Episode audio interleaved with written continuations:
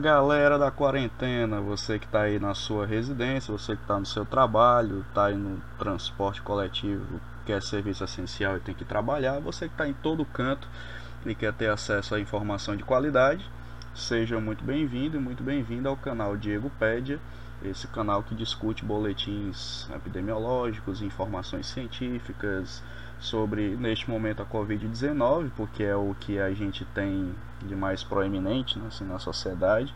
Mas também esse canal discutirá durante a sua trajetória várias outras informações importantes.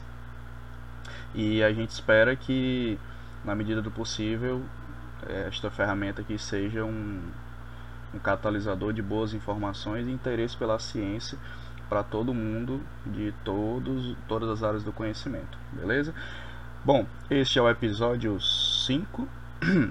Vai aparecer aqui em cima, é, aqui por cima da tela, o link do episódio 4 para que você possa assistir também, dê uma olhada. E no episódio 4 tem o link para o episódio 3 e assim sucessivamente para que você possa ver todos os episódios do canal e tudo que a gente conversou até hoje.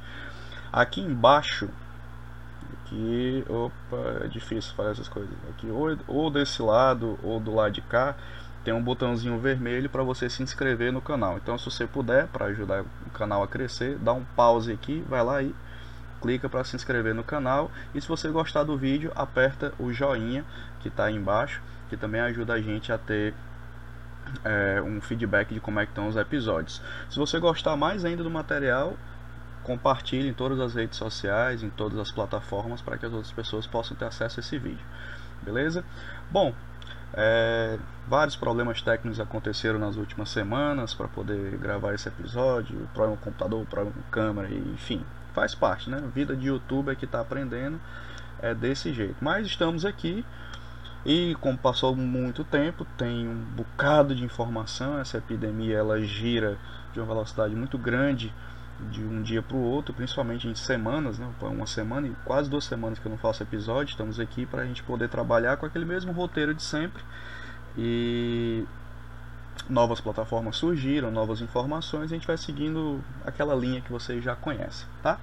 Então, a primeira coisa que a gente usa aqui nos episódios é apresentar a plataforma de disponibilização de dados do, da Secretaria Estadual de Saúde aqui do Ceará que é o Integra SUS. Ela vai mudando a cada dia, vai se aperfeiçoando. Aliás, eu queria deixar aqui meu elogio a quem elabora esse projeto, a quem alimenta, enfim. É, hoje, eu posso dizer com tranquilidade que é uma das melhores plataformas do Brasil de apresentação de dados do coronavírus e uma das mais transparentes. Né? Então, meus parabéns ao governo do estado e ao pessoal da Secretaria Estadual de Saúde que está envolvido com toda a cadeia de, de trabalhadores envolvidos nessa história, tá? Porque está melhorando a cada dia a plataforma. Isso é bom para quem faz estudos sobre isso, para a sociedade, para os jornalistas, para todo mundo poder ter acesso à informação de qualidade. Beleza? Então, olhar aqui pro meu roteirinho, porque senão eu esqueço o que eu tenho que fazer, porque é coisa demais hoje para a gente conversar. Mas vamos em frente. Primeira coisa, eu vou colocar aqui na tela o Integra SUS, aqui do Ceará é, para todo mundo poder entender em que pé nós estamos. Aí agora eu vou botar minha câmera bem aqui e vou deixar ela bem pequenininha aqui no canto do jeito que vocês já conhecem que os nossos episódios acontecem, tá? Então esse aqui é o boletim epidemiológico do Integra SUS, já conhecido dos outros episódios, vai ter aí também o link dele. E vamos aos dados gerais que nós temos aqui. Esse vídeo está sendo gravado hoje, dia 18 de maio, então tem dados aqui consolidados, inclusive da data de hoje, que é a última atualização do sistema. Vocês podem ver aqui, ó, dia 18 de maio, agora 17h20, pouquinho tempo atrás, certo? Aqui nós temos todos os municípios em que há casos confirmados, né? E você já sabe que pode vir aqui, ó, seleciona todo tipo de filtro que você quiser do IntegraSUS, do seu município, da sua região, macro-região e os tipos de casos confirmados, investigação, descartados, recuperados e por aí vai. Geralmente eu uso o filtro confirmados e óbitos, né, para eu ter uma noção e poder fazer a alimentação das outras bases de dados que eu utilizo. Dados gerais, para que vocês possam ter uma noção, é, o estado do Ceará tem 65 mil exames feitos, né? Isso é um dado importante, a gente vai conversar mais pra frente. Eita, caiu um negócio aqui.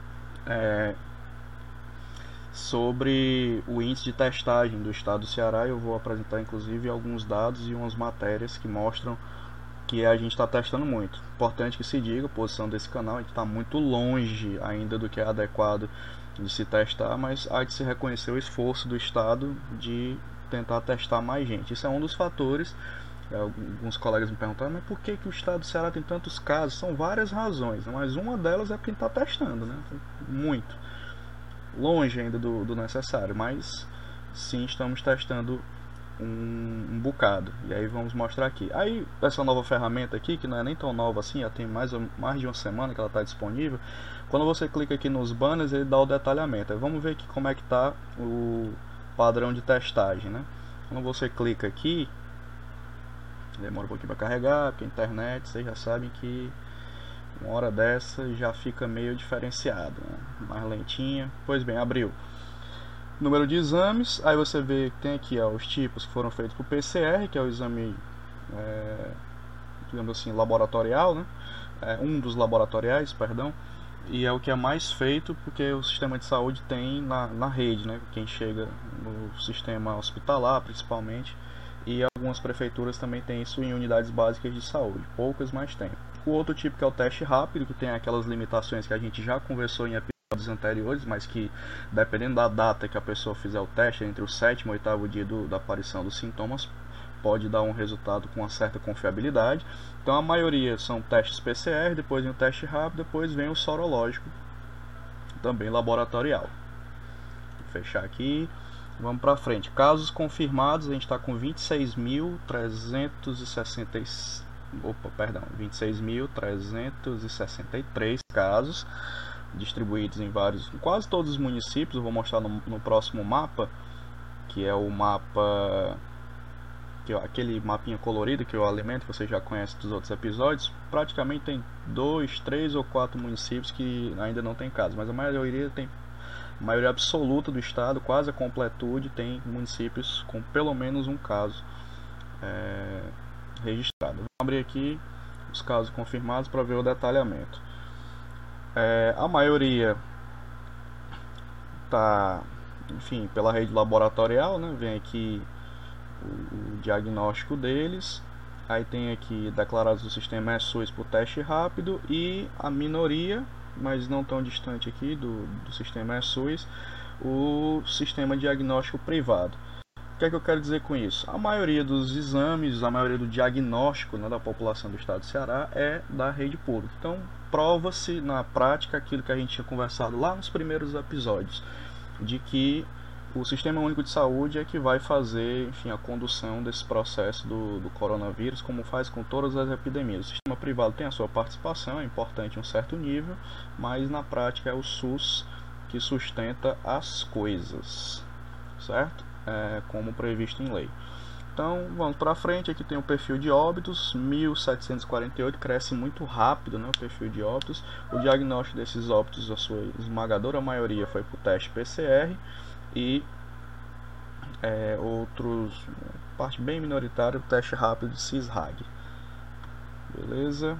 Então vamos para frente, aqui é a taxa de letalidade, 6.6, eu considero uma taxa alta, é, proporcionalmente falando, né? É, e aqui tem os casos recuperados. É, e aqui escrito no SUS VE cura, 12 mil e tanto, né? um pouquinho aqui de alta, 2.111 é, controversos casos recuperados, porque a gente não sabe exatamente o nível que as pessoas ficam recuperadas da Covid, né? Mas é uma coisa que temos como assim, dados positivos, né? De que muita gente está sendo considerada recuperada e está recebendo alta hospitalar das suas internações. Outras coisas importantes, meus queridos e minhas queridas, que vocês precisam conhecer aqui nas novas abas do Integra SUS que eu vou mostrar para vocês são as novas ferramentas, né? nem tão novas assim, mas para quem é de fora do estado e queira ver como é que tá e quem é aqui do estado do Ceará também que queira saber como é que está funcionando, nós vamos aqui por parte, certo? Mostrar cada uma delas. É... Deixa eu abrir aqui a página de indicadores. Você tem vários indicadores, tem os indicadores gerais de saúde, tem os indicadores só do coronavírus. É... Essa aqui que nós vamos abrir por razões óbvias, por interesse deste canal e porque é o assunto quem tem para conversar é os, são os indicadores do coronavírus. Aí você tem aqui ó, várias aplicações. Vou ler aqui as principais. O boletim epidemiológico do coronavírus, aquele que a gente usa todo o programa. Aí temos aqui os recursos aplicados pelo governo no combate ao coronavírus, os mapas analíticos estáticos e dinâmicos, a gente já mostrou alguns deles aqui em episódios anteriores. Perfil de óbitos por Covid, notificações de Covid, entrega de teste rápido, histórico de internações, isso é um dado importantíssimo para acompanhamento regular da capacidade hospitalar e de reação do Estado, acompanhamento de testes de Covid, para quem fez o teste, né, obviamente. E essa aba aqui, eu pretendo inclusive mostrar para vocês, é outra aba muito importante, que é a aba de profissionais que pegaram Covid ou que faleceram por Covid. E aqui os indicadores referente à plataforma de atendimento, aquele é, aquele robozinho que fica aqui, né, do, que você abre pergunta como é que você está, e também pelas pessoas que procuram o teleatendimento pela Secretaria Estadual. Não vai dar para a gente ver todas hoje, mas a gente vê nos próximos programas. Eu selecionei algumas que eu considerei mais essenciais para o debate de hoje. Vamos aqui à próxima aba, para que vocês vejam. Carregando. Esperar que não trave, né? o que pode acontecer perfeitamente. Esse daqui que está abrindo é o boletim dos profissionais de saúde, que é informação muito relevante, principalmente na discussão que a gente está tendo sobre o risco né, que os profissionais de saúde estão sujeitos e sujeitas é, desempenhando as suas funções laborais. Então está aqui, ó, Covid-19 em profissionais do serviço de saúde. Aí você tem aqui parecido com aquele indicador geral né, de casos, só que isso aqui é específico de profissionais de saúde. Né? Aí você vê aqui ó, casos confirmados em Fortaleza, que é o epicentro da, da contaminação no estado. Mais de 3 mil pessoas, 9 óbitos e alguns óbitos espalhados pelo interior do estado e, vá, e principalmente a região metropolitana né? e os grandes centros urbanos, região norte, região central do estado e ali na região do Cariri, muitos casos, também proporcionalmente à sua população, de profissionais infectados. Né? E a lógica segue a mesma, né? Aqui, ó. Número de exames feitos, mais de 12 mil. Temos no estado do Ceará hoje, nesse momento aqui, que estamos gravando este episódio, 4.453 casos confirmados de coronavírus com profissionais de saúde. Nós vamos ver e temos 12 óbitos confirmados em todo o estado. Número também expressivo, letalidade 0.3 e profissionais recuperados 3.279. Vamos ver aqui o perfil dos casos confirmados. Aqui, vamos lá para baixo. Segundo a profissão, né, quem são os profissionais mais contaminados? Né? Primeiro vem técnicos auxiliares de enfermagem, depois vem os enfermeiros, depois os médicos, depois agente comunitário de saúde, depois recepcionista, técnico laboratório, farmacêutico, gestores e. opa, travou aqui. É, gestor especialista em operações em empresas, secretarias e unidade de serviço de saúde, pessoal do administrativo, né? Depois vem os fisioterapeutas e por último cirurgiões dentistas. É, isso é um dado muito importante, porque você tem um escalonamento, assim, juntando técnicos e auxiliares com enfermeiros, a profissão da enfermagem está né, tá no topo da cadeia de contaminação e, portanto, a profissão que sofre mais risco direto de contaminação pelo coronavírus. É, aí nos óbitos, né, segue mais ou menos a mesma lógica. Em primeiro lugar, técnicos e auxiliares de enfermagem. Meu cachorro está latindo aí, não, não se incomoda, isso faz parte da rotina da casa. Ele participa do episódio. Sim, técnicos e auxiliares de enfermagem, depois médicos, depois profissionais de biotecnologia e depois enfermeiros, proporcionalmente pelo número de óbitos conhecidos. Aí aqui você tem outras faixas de, é, digamos assim, estratificação, né? Aqui essa é importante, a faixa de idade, né? De, de pessoas, ou seja, são profissionais com adultos jovens e nessa faixa aqui de transição, né? Entre 25 e aqui 50 e poucos anos a faixa de profissionais atingidos. Né? E aqui nós temos as escalas, né, os gráficos que vocês podem ver depois com calma. Isso aqui é uma aba muito importante que dá um panorama de como é que está a situação de profissionais de saúde. Recomendo acessar. Vamos para a próxima aba é, para que vocês possam conhecer. Essa daqui é importantíssima, é o histórico de internações, para vocês terem noção. Ah, o sistema está saturando, ah, o sistema colapsou. Isso varia muito, é importante fazer uma vírgula com relação a este debate, porque o Ceará viveu colapso, já colapsou, tem vários discursos acontecendo é, aí na cidade e fora, inclusive nos noticiários nacionais. Esse número de colapso ele varia, porque veja bem, é, houve abertura de muitos leitos e ainda tem abertura de mais leitos. Teve abertura de hospital de campanha, no interior também teve abertura de UTI. Então, assim, isso vai dando uma sobrevida a mais à resposta do sistema de saúde. Outra questão importante foram os isolamentos né, sociais.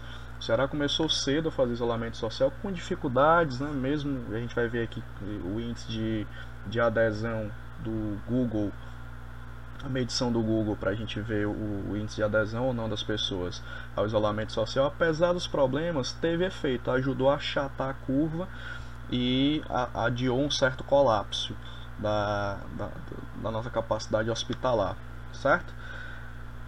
E mais recentemente teve o lockdown, né? A decretação do lockdown, que no início não chamava de lockdown, depois voltaram a aderir essa palavra lockdown. Teve isso primeiro em São Luís, né, no Maranhão, depois decretado aqui em Fortaleza, especificamente, com regras mais rígidas de circulação de pessoas, depois há casos da mesma medida sendo feita no Pará e por aí vai em outros municípios, claro que dependendo das suas circunstâncias, aplicando isso de forma mais intensiva ou menos intensiva. Pronto, abriu aqui histórico de internações por Covid. Aí tem tipo um velocímetro aqui, ó, vocês podem ver a taxa de ocupação de UTI neste exato momento é alta, 86,26%, e aqui considera todo, toda a rede, tá? pública e privada. E a taxa de ocupação de enfermaria, 71,68%, não, não é uma taxa confortável, né? então está sempre no limite a capacidade hospitalar. E aqui tem a estratificação. O TI adulto é a maior demanda, né? 90%, depois vem UTI gestante, 25%, 41,46 UTI infantil, UTI neonatal 50,38. Aí aqui na, na, parte verdinha tem os dados de enfermaria, enfermaria adulto 80% alto, né? Enfermaria gestante 36, enfermaria infantil 22, enfermaria neonatal 53. É, e aí aqui os dados das UPAs, né? As UPAs também vivem um dilema é, casos gravíssimos, lotado o tempo inteiro, enfim, que mostra um panorama que é relevante o acompanhamento. Aqui tem toda a rede hospitalar que alimenta esse sistema importantíssimo para o conhecimento das pessoas, tá?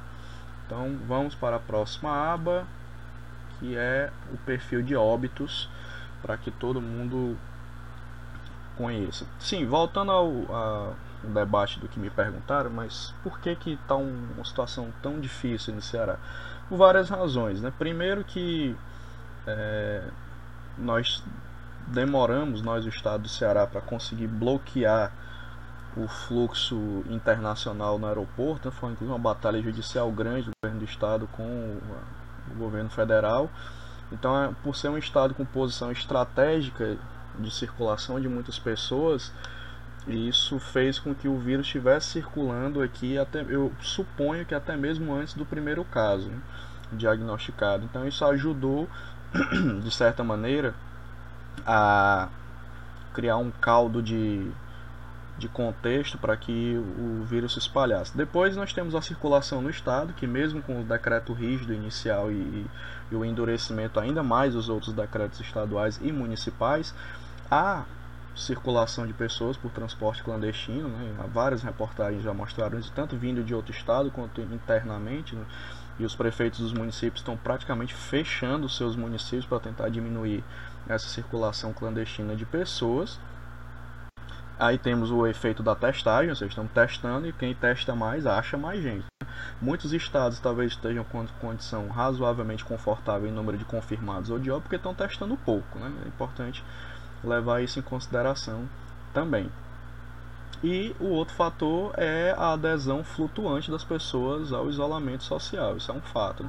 Inclusive, os dados aqui são até bons comparados com os de outros estados, mas deveria ser muito melhor pelo nível de crescimento que a pandemia teve, começando nas áreas litorâneas do estado, né? veio por Fortaleza, ainda é o epicentro da, da pandemia, foi aos poucos se espalhando para os grandes centros do interior e agora para as cidades menores. Essa tem sido a expansão. Em Fortaleza começou nos bairros mais nobres, ditos nobres, né? entre aspas, nos bairros da, de maior renda e depois se espalhou para a periferia.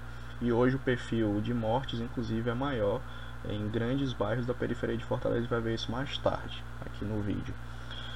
Então, o que temos aqui? Óbitos por Covid, 1.748 óbitos, e aí 485 óbitos suspeitos. A letalidade que eu já falei, 6,63 uma média de 31,78 óbitos por dia.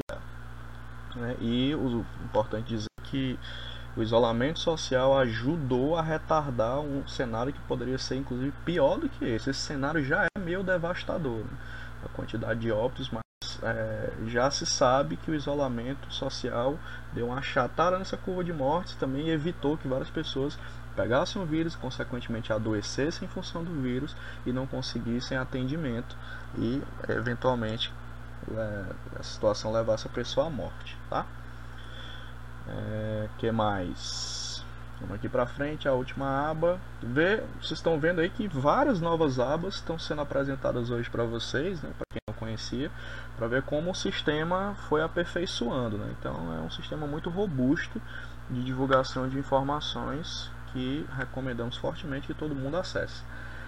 A última aba vocês já conhecem, que é o mapa de calor temporizado, tomara que ele funcione aqui, que dá uma noção de como foi se espalhando o número de casos pelo interior do estado, a partir de Fortaleza, e quanto isto é um dado sério. É, e não é brincadeira a capacidade de disseminação do, da Covid-19 certo? Então é, esse é o, alerta que a gente deixa aqui diante das situações já conhecidas, mas é quando você tem um dado visual, né, isso fica bem mais fácil de, de você poder compreender. Deixa eu ir fechando aqui as outras abas, que pode ser que fique mais leve.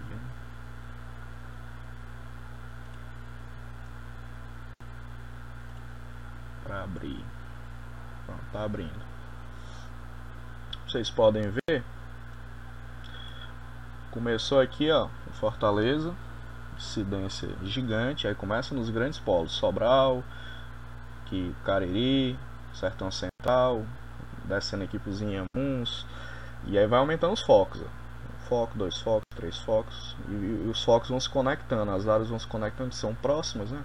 Aí veja como é rápido e de repente é, tá quase tudo vermelho no, no, estado do Ceará do ponto de vista da expansão concentrada de casos. E esse tipo de mapa ele bate com aquele mapa colorido que a gente alimenta aqui no canal, que tem outras informações além do número de casos. Né?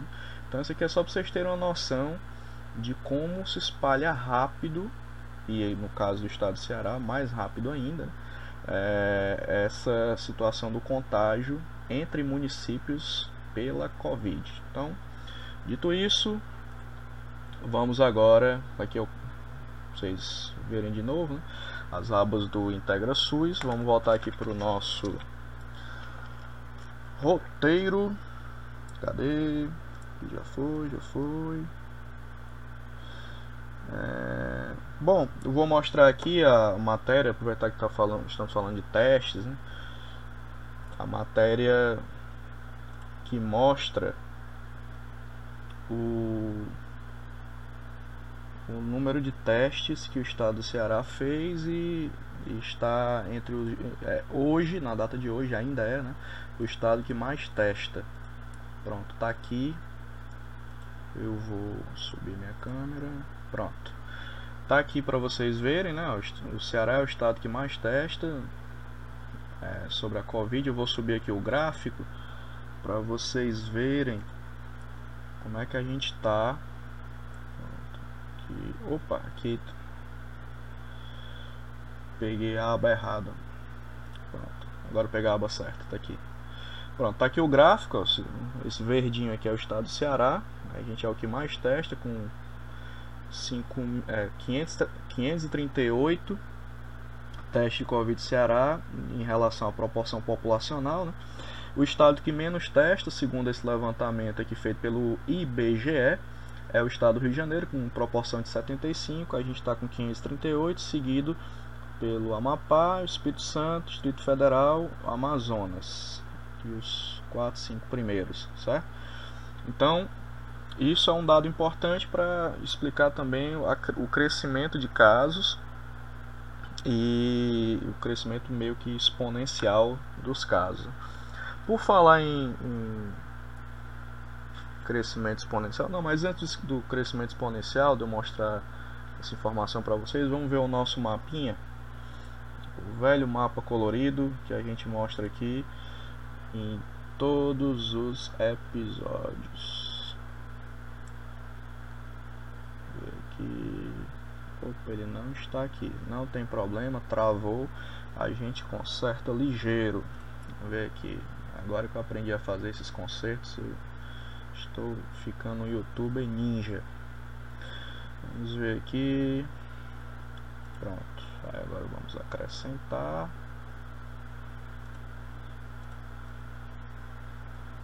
o mapinha de casos. Tá aqui ele, achei. Eu vou incluí-lo agora.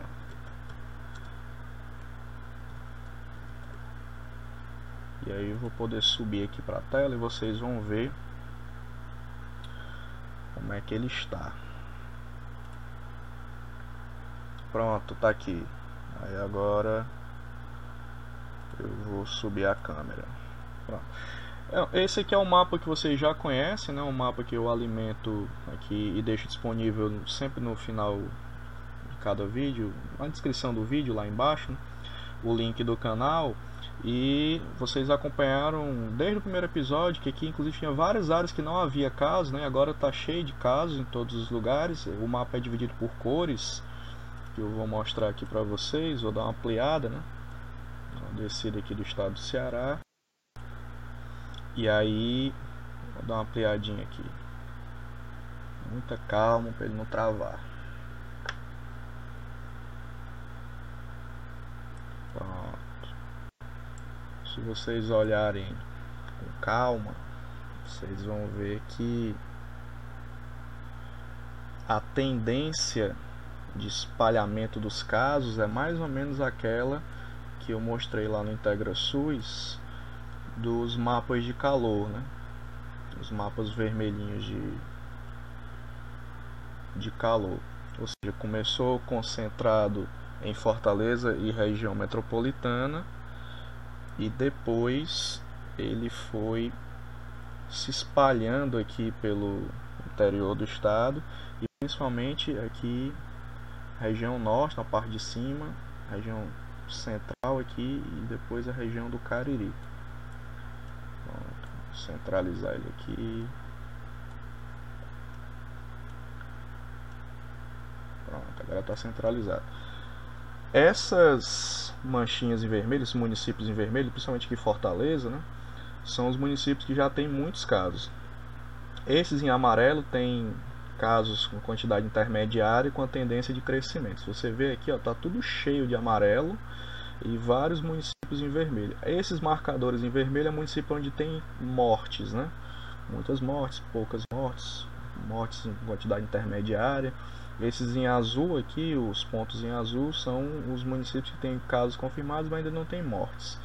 Certo? Então a distribuição é mais ou menos essa que vocês estão vendo aqui.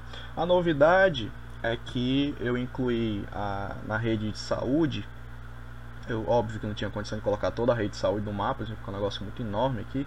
Mas onde tem esse roxinho aqui, ó, com essas cruzinhas, são as UTIs exclusivas de coronavírus, que estava muito concentrado em Fortaleza, aqui na região central, em Sobral e no Cariri. Agora já há aqui, ó, na região metropolitana, novos leitos abertos, o que ajuda aqui nessa região. É, aí nós temos aqui ó, em Itapipoca, Sobral. Aqui é o que? Deixa eu abrir aqui. Acho que aqui é Maracanaú, Calcaia. Aqui é Calcaia. Aí tem explicando, ó, 10 leitos UTI adultos exclusivos Covid. Então eu fiz um mapeamento só do que era exclusivo da Covid. E também tem lá na região do Cariri, certo? Inclusive sobre a região do Cariri, a gente vai conversar mais para frente, tem um fato muito estranho, né? Porque o município de Juazeiro ainda tem poucos casos confirmados em relação ao município da mesma proporção, mas um estudo que eu vou apresentar mostra que é um dos municípios mais vulneráveis assim, ao aumento de casos e provavelmente deve seguir uma tendência de aumento nas próximas semanas. Então, esse aqui é um mapinha, que é um mapa difícil de alimentar, demora alguns dias para conseguir compilar todos esses dados, mas ele ajuda a ter uma compreensão e o link, você já sabe, fica disponível na descrição do canal. Beleza? Então,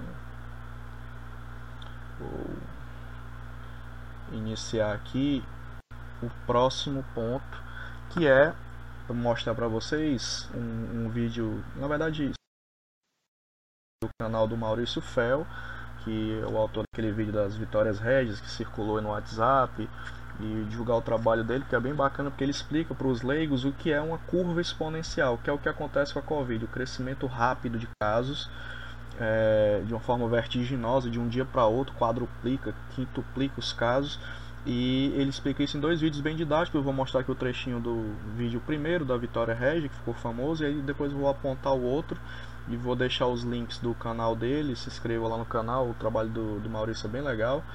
É, para vocês entenderem sobre crescimento exponencial de casos. Tá bom?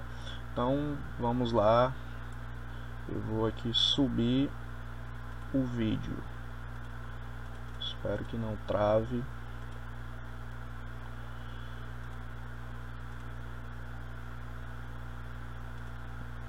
Pronto tá aqui. Aqui é uma aba do YouTube, né? Tá no canal dele, do, do Maurício. Eu vou é, executar o vídeo para que vocês vejam como é que acontece. Só um trechinho, coisa, coisa curta. Vamos lá.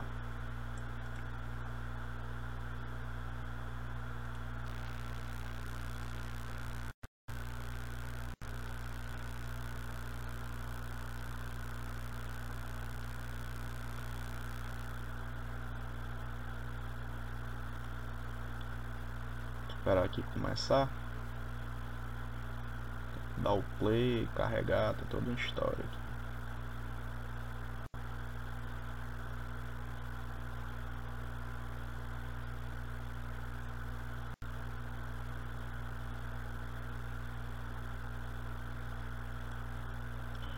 Será que travou? Aparentemente sim, né? Espera que já já a gente conserta isso aqui.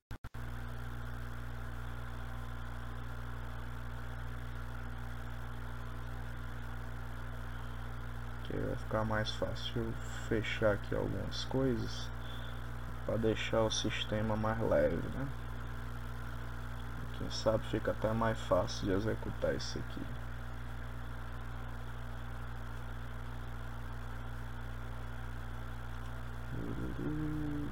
Cadê?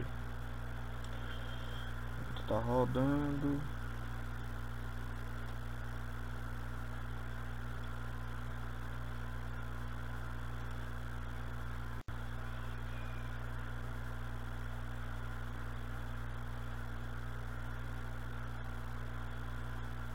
Imagine que num lago exista uma Vitória Régia. E a cada dia que passa nesse lago, cada Vitória Régia se produz e gera outra Vitória Régia. Se depois de 30 dias toda a superfície do lago está coberta por Vitória Régias, qual é o dia em que o lago teria metade da sua superfície coberta por Vitória Régias? Pare o vídeo por alguns segundos para pensar. Se você acha que esse dia seria o dia 15, você definitivamente não entende de crescimento exponencial. Se você acha que é depois do dia 15, mas não pode definir o dia a partir dos dados que eu dei, você também não entende completamente crescimento exponencial. Mas não se preocupe, a epidemia do coronavírus demonstrou que na verdade ninguém entende disso. Meu nome é Maurício Fel, eu sou engenheiro e PhD em Física de Partículas pelo Centro Europeu de Pesquisa Nuclear e hoje eu vou falar sobre o problema do crescimento exponencial. Agora vou.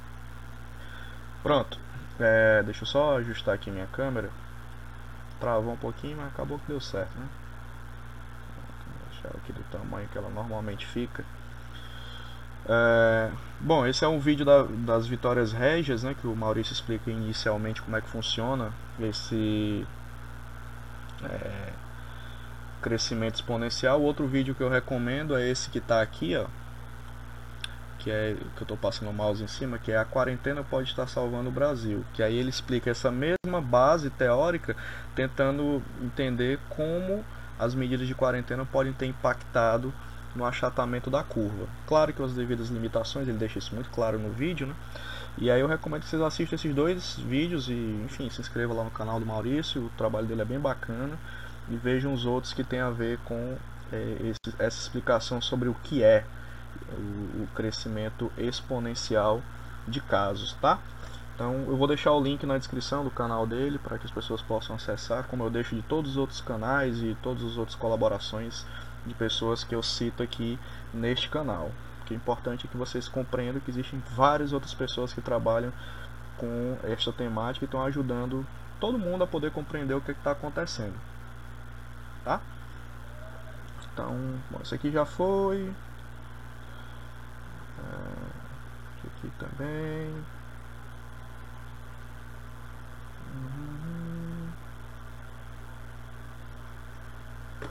Pronto, aqui.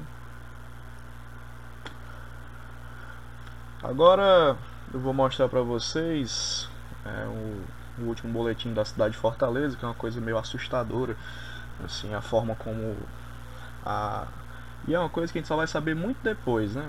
Quando de fato a, a gente for estudar os impactos sociais que a Covid tem, né? A forma como ela aparece na, na sociedade, como ela deixa bem evidente o quanto a nossa sociedade é desigual e cruel né?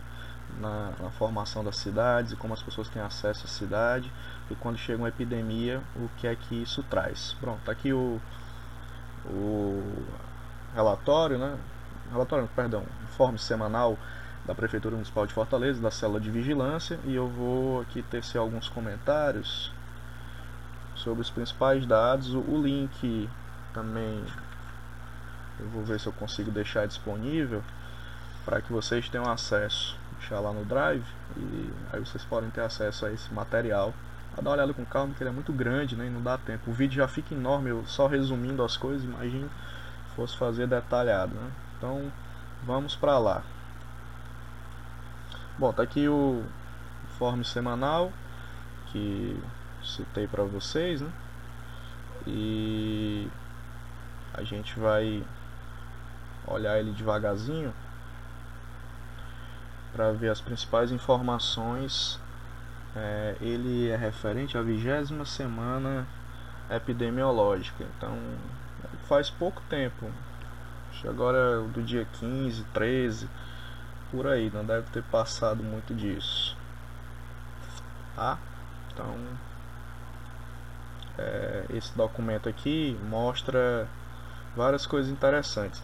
Uma delas, é, tá que eu estou baixando para vocês, talvez trave um pouquinho no vídeo, mas já já destrava, tá? Só ter um pouquinho de paciência. Aqui tem todos os gráficos, né? Que inclusive mostra que já teve um, grandes picos, né? E a doença ainda continua a crescer em termos de contágio, mas nós vamos lá para baixo, que é o que eu quero mostrar para vocês. Depois vocês olhem esses gráficos com calma, tá? Aqui nós temos o número de óbitos por bairro. Se você olhar aqui o mapa de Fortaleza, você vai ver que, enfim, uma concentração, esses vermelhos escuros, esses laranjas escuros, é onde morreu mais gente, certo? Se você olhar aqui, ó, se distribui uma parte periférica importante da cidade. Né? É, então, juntando todos esses laranjas escuros onde tem a área de periferia, aqui, ó, do lado da Barra do Ceará e, e região, que descendo para regional 5, 6, você vê que é um grande contingente de pessoas que morreu na periferia. Uma doença que começou aqui, ó, na área mais rica da cidade, foi se espalhando praticamente todos os bairros e com a concentração grande de mortes nas áreas periféricas. Ou seja, a população pobre é que está sendo a mais afetada por várias razões que a gente poderia discutir também durante um bom tempo. Né? Falta de condições básicas, inclusive de manter isolamento social, é, dificuldade de renda, também precisar trabalhar e mesmo em condições de risco absurdo, né?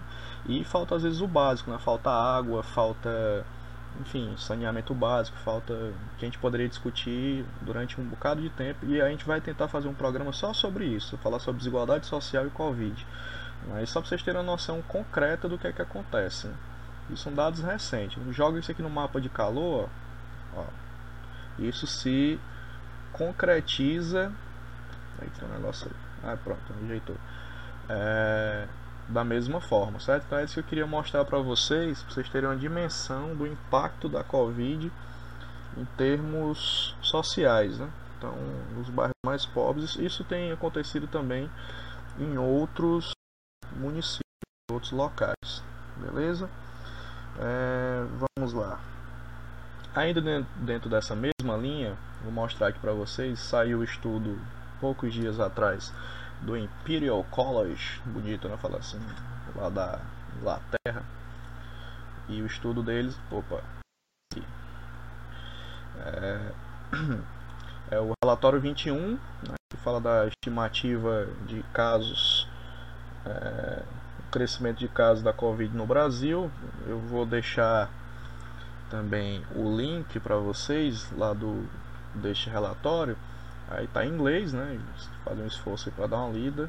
Ou pode tentar traduzir nesses tradutores. Tem alguns erros quando traduz, mas dá para entender a mensagem. Eu vou me deter por hoje só a este gráfico aqui, ó. perdão, essa tabela, que é digamos assim, a estimativa de infecção, né, a morte por infecção, a fatalidade é, por estado. Se você olhar aqui, ó, a estimativa de mortes, né, tá 848, é, junto com os maiores números, né, o estado do Ceará, Rio de Janeiro e São Paulo. Aí depois aqui vem o Amazonas e o estado do Pará. É mais ou menos o que está acontecendo, né? Então mostra que o pessoal do Imperial College não está errando, não. É, eles fizeram aqueles estudos iniciais que até o Atila é, no canal dele mostrou, o pessoal disse, olha que é um absurdo, não pode ser, mas na prática, proporcionalmente, é isso que está acontecendo, gente. Então, os estados com mais dificuldade de, de combater a, a Covid que são esses que estão aparecendo com maior número de casos, maior número de óbitos, é, são esses mesmos, né, que já estavam na tendência inicial e há de se perguntar, inclusive, com índice de subnotificação alto, se os outros estados também não estão com algo parecido. Né? Então, é, precisa pesquisar, precisa testar as pessoas. É, essa é uma, uma questão concreta que a gente precisa trabalhar. Então, está aqui o estudo para vocês darem uma lida depois com calma para quem quiser, obviamente, é, para ter uma noção do, do que o, esse estudo aponta em termos de previsões né, para o que nós temos, e elas não são nada boas para os próximos próximas semanas. Né? Esse, esse, mês de maio, esse mês de junho serão difíceis, né? E pensar em retomada de coisas, é, que é o que a gente pensa aqui no canal também, lá para julho, junho, final de junho, início de julho, começar a pensar em algumas transições é, mas por enquanto o que os números mostram é muito sufoco para a gente poder é, encarar. Próximo estudo que eu queria mostrar dentro desse debate é, a respeito de dados e previsão de riscos, saiu um, um relatório interessante aqui que eu vou mostrar para vocês, que é esse daqui, ó. feito pela Sudene, né, famosa Sudene, que é a análise multicritério da vulnerabilidade à pandemia de Covid na região Nordeste do Brasil. E eles fizeram um estudo multi, é, multicritério, né? E vou passar aqui rapidinho quais são esses critérios de vulnerabilidade, depois vocês darem uma olhada no estudo com calma, tá? Então vamos lá. Primeira coisa, logo para os resultados. Né? É, aqui, o primeiro critério, que é a primeira tabela, lá embaixo. Grupos de risco, né? Aqui, ó, classificação geral dos 10 estados e municípios mais vulneráveis, segundo indicador, grupo de risco. No critério geral, Fortaleza aparece em primeiro lugar, e dentro do estado do Ceará também, depois vem Juazeiro do Norte, aqui, Salvador, no geral, pra vocês terem noção, Calcaia, Sobral, mais ou menos aquilo que a gente já estava vendo como tendência, né? É, então, são, é, em relação ao quadrante grupo de risco, esses municípios estão na frente. Em relação aos fatores sociais, riscos decorrentes de fatores sociais, né? o que é que nós temos? Aqui já aparecem municípios da Bahia, do Maranhão? Interior do Maranhão, presumo. E aqui no Ceará nós temos Salitre, já muda a perspectiva dos municípios, né? Salitre, Penaforte, Aratuba, Antônio do Norte, Picuitinga, certo? Ou seja, são municípios que provavelmente têm questões de de fator social bem mais preponderante que podem complicar o, digamos assim, o crescimento de casos. Né? Acesso a equipamentos de saúde, outro critério, aí já muda, né? Aparece aqui no geral alguns municípios do interior do Piauí e do Maranhão, seja, provavelmente com dificuldades de acesso a esses serviços de saúde. E aqui no Ceará temos Independência, Monsenhor Tabosa, Choró, Poranga, Arneiroz, Santa Quitéria, é, enfim, vários municípios. É, muda a configuração. Certo? Proximidade com focos de contágio. Aí aqui é importante aqueles mapas georreferenciados para mostrar mais ou menos uma tendência do que estava acontecendo. No geral, Fortaleza foi em primeiro lugar, como epicentro da pandemia no Nordeste, por assim dizer. Aí em, no estado do Ceará temos Fortaleza, Calcaia, Maracanaú, Aquiraz, Eusébio, Maranguape região metropolitana de maneira geral liderando é, esse fator de digamos assim de risco de contágio por proximidade né? e o último indicador que é o multicritério que pega vários critérios de uma vez só tem a seguinte tabela e aí é que eu volto a falar daquele caso inicial que eu me referi articulando isso tudo né aí temos Caruaru geral aqui em Pernambuco Olinda Aí, primeiro município do geral que aparece é Calcaia, com risco altíssimo de multicritério em termos de vulnerabilidade. Depois, Juazeiro do Norte. No estado do Ceará, Calcaia já vai para primeiro lugar e Juazeiro do Norte vai para segundo. Ou seja, os dados com poucos casos de Juazeiro do Norte são curiosos, no mínimo. Né?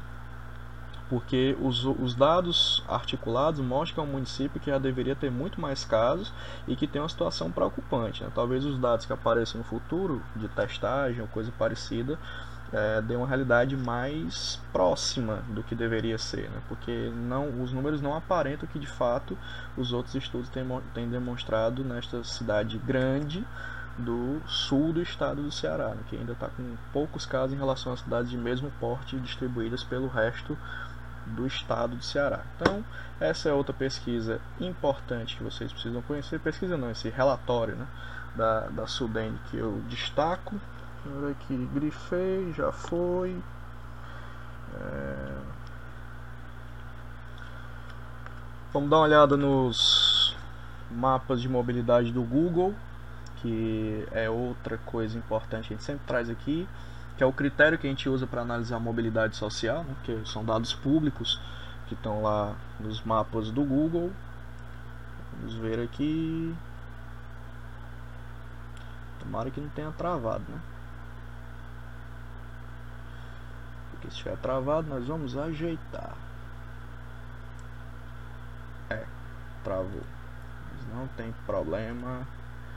Que ligeiro a gente ajeita. Pronto, tá aqui, achei. E vamos incluir aqui.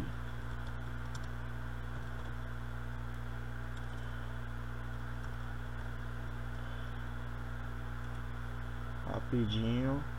Pronto. Achei, tá aqui. Só subir aqui a câmera. Pronto. Bom, esse site vocês já conhecem, né? São os relatórios de mobilidade do Google. Eu vou, para quem não conhece, eu vou manipular aqui. Pronto, essa é a página inicial deles que aparece. Aí você, aqui ó, tá em inglês, né? Você pode traduzir para português. Eu coloquei o estado do Ceará, que é o que nos interessa para este episódio, e vou ler. E embora ele fale de todos os estados quando sai o relatório, né? No Brasil, nós temos uma redução de 47% da mobilidade, uma redução baixa, ou seja, as pessoas estão aderindo pouco aos isolamentos sociais pelo país. É, mas é um desafio em construção. Né? É, o isolamento social, como eu venho dizendo para as pessoas que me conhecem, ele produz um efeito que conspira contra ele mesmo. Que ele vai funcionando e, e, o colapso não chega, né? O colapso vai para depois, vai para depois e o pior não vai chegando de uma forma tão absurda e as pessoas começam a relaxar, né? Então é, isso é uma coisa meio contraditória, mas o isolamento social ele conspira contra ele próprio, né? Então ele está funcionando, só que é difícil das pessoas verem isso na prática, né?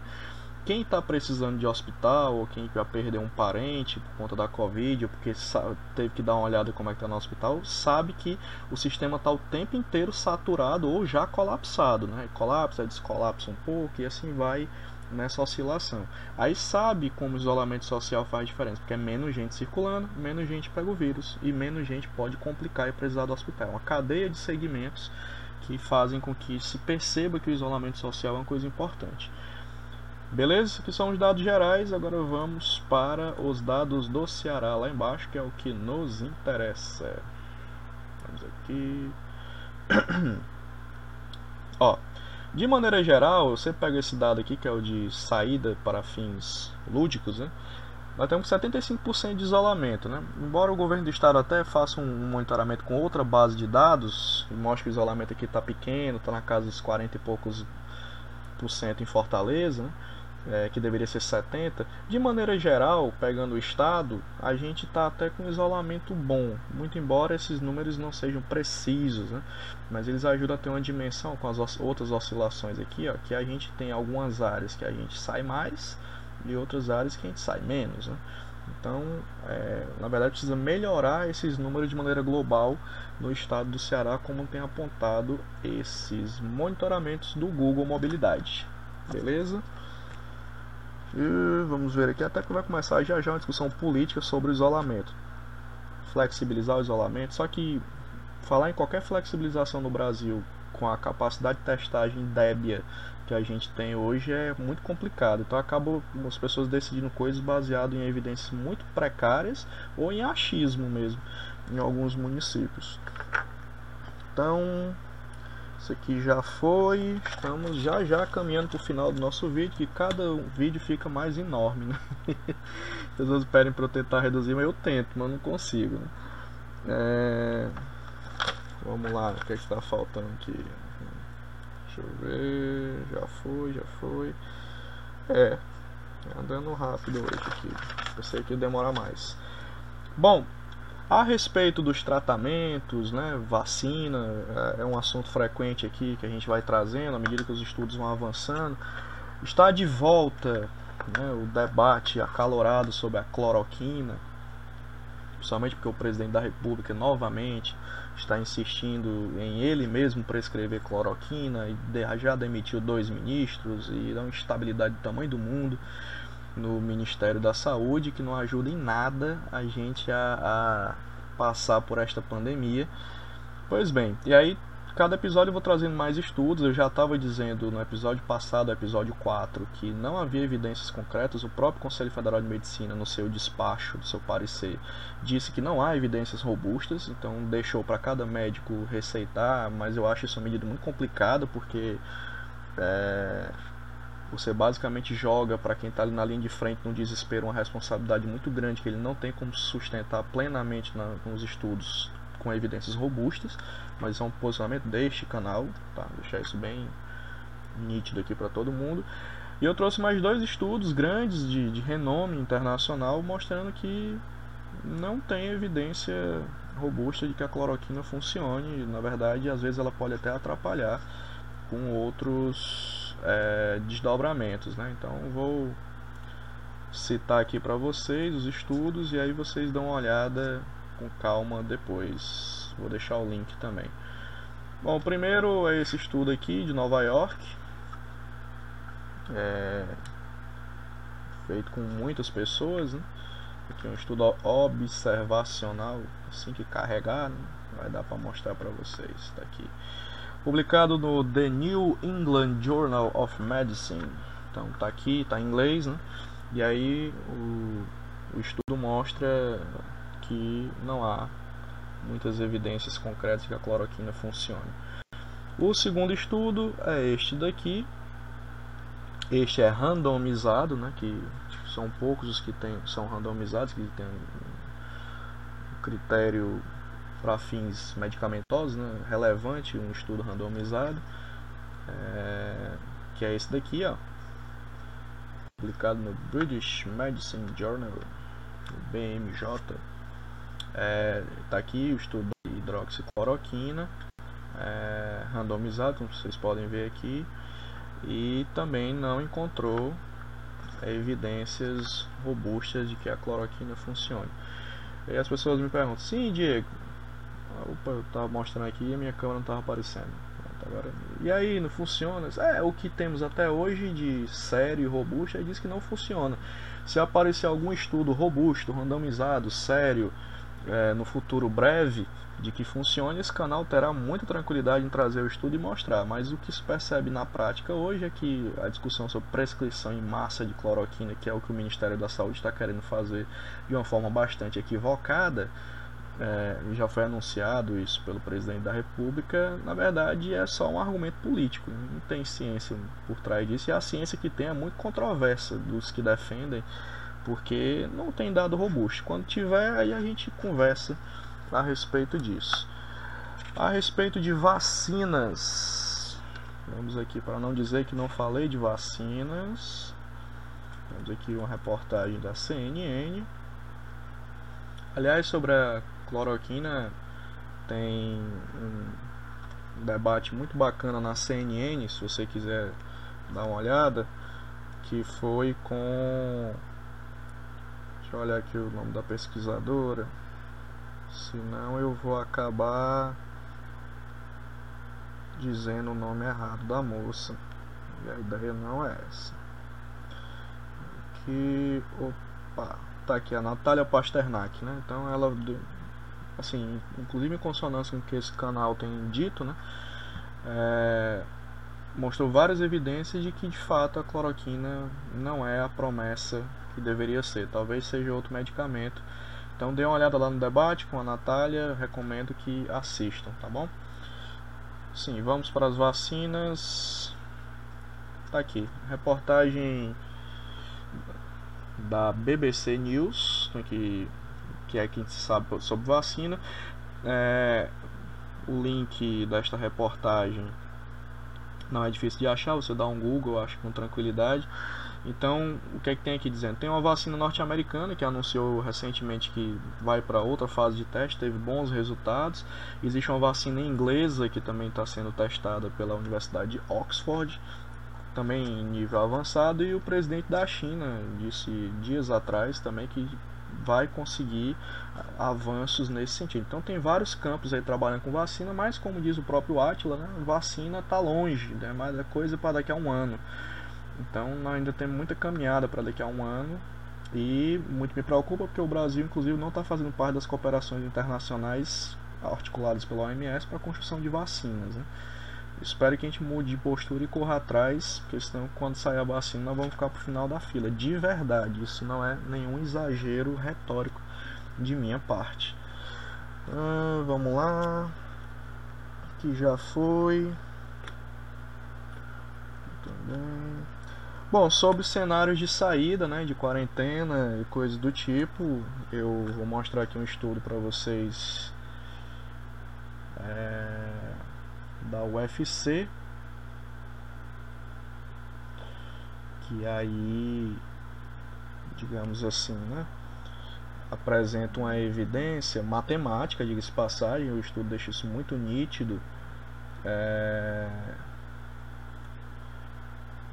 E aí eles apostam que a gente vai chegar no pico agora no final de maio, né, o pico da pandemia. Eu tenho lá minhas reservas com relação a isso, porque eu estudo o modelo matemático e ele segue uma projeção, né, com alguns indicadores, mas tem que se considerar ainda outros fatores que eu não sei se o estudo está levando em conta. Mas eu vou aqui apresentar o estudo para vocês saberem que ele existe. Está é, tá aqui uma matéria que fala sobre ele.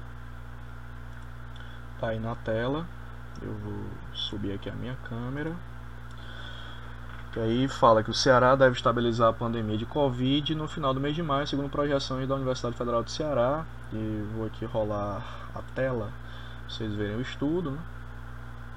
aqui o estudo citado né, do Departamento de Engenharia e Teleinformática, que trabalha com projeções feitas pelo, e coordenadas pelo professor André de Almeida e a, a, perspectiva é essa. Né? O secretário de saúde chegou a dizer isso também na entrevista, mas aqui os cálculos desse canal, humildes, né? inclusive de cenário político institucional que a gente percebe, é que o, o isolamento social deve ser flexibilizado lá para julho, segunda quinzena de junho, que aí acreditamos que o platô vai começar a ficar desenhado aqui em termos de casos e óbitos né, da, da pandemia. Final de maio, não sei, é, é muito cedo. Mas também não tenho evidências concretas para dizer isso de forma absoluta. Né? É, são as tendências do que é, a gente calcula aqui pelo que tem no Integra SUS e pelo que aparece é, em termos assim, de perspectiva, tá? Então, e por fim, é, até virou matéria do Fantástico um dia desse aí, né? os pesquisadores da Universidade Federal de Pelotas, a UFPEL, junto com o pessoal do IBOP, que está fazendo uma pesquisa nacional junto com o Ministério da Saúde, foram agredidos em algumas cidades, inclusive aqui do Ceará. Né? Eu faço só um, uma que eu até disse para os meninos nas redes sociais. Né? Antes dessa pesquisa chegar aqui, de fato houve golpes, houve assaltos de pessoas dizendo que estavam fazendo teste de coronavírus. Então ocorreu uma infelicidade muito grande, uma falta de articulação também do Ministério da Saúde com relação a esses pesquisadores irem para vários lugares do país. Né? Então, acho que o Fantástico mostrou isso. Mas, enfim, a pesquisa vai acontecer né, em 133 cidades do país, cidades sentinelas, vou aqui mostrar. É... A, a, notícia, inclusive, da, lá da universidade, né, com a nota explicando as coisas. Está aqui a pesquisa, é, ela está acontecendo pelo país e já deu alguns resultados, inclusive já o panorama de Manaus apareceu no Fantástico. Estou aguardando inclusive o panorama aqui do Ceará, qual é a perspectiva amostral que eles têm, porque os cálculos que a gente usa aqui no canal são os cálculos inclusive de 1 para 9, né? baseado naquele estudo inglês que eu citei no primeiro episódio aqui, que a gente acha um caso e 9 estão circulando pelo estado sem diagnóstico. Então, uma proporção grande de pessoas que podem estar inclusive assintomáticas ou sintomáticas leves não foram sequer testadas porque a nossa capacidade de testagem é muito pequena. Tá? Então, tá aqui a pesquisa né? é, feita pela Universidade Federal de Pelotas, que em breve deve dar um panorama inclusive mais realista da nossa situação em relação à Covid-19. É isso por hoje, meus queridos e minhas queridas. Peço desculpas aí pela demora nos vídeos, mas é assim mesmo, é muito trabalho, muita coisa para fazer. E na medida do possível a gente vai botando esse canal para andar, né? Para frente. Os problemas técnicos também peço desculpa, mas estou aprendendo a mexer todo dia. Chegando equipamento novo aí, nós vamos poder melhorar a qualidade na medida do possível. O canal é simples, mas é aconchegante, traz informação de qualidade com a devida leveza. E Próximo episódio, mais, mais assuntos,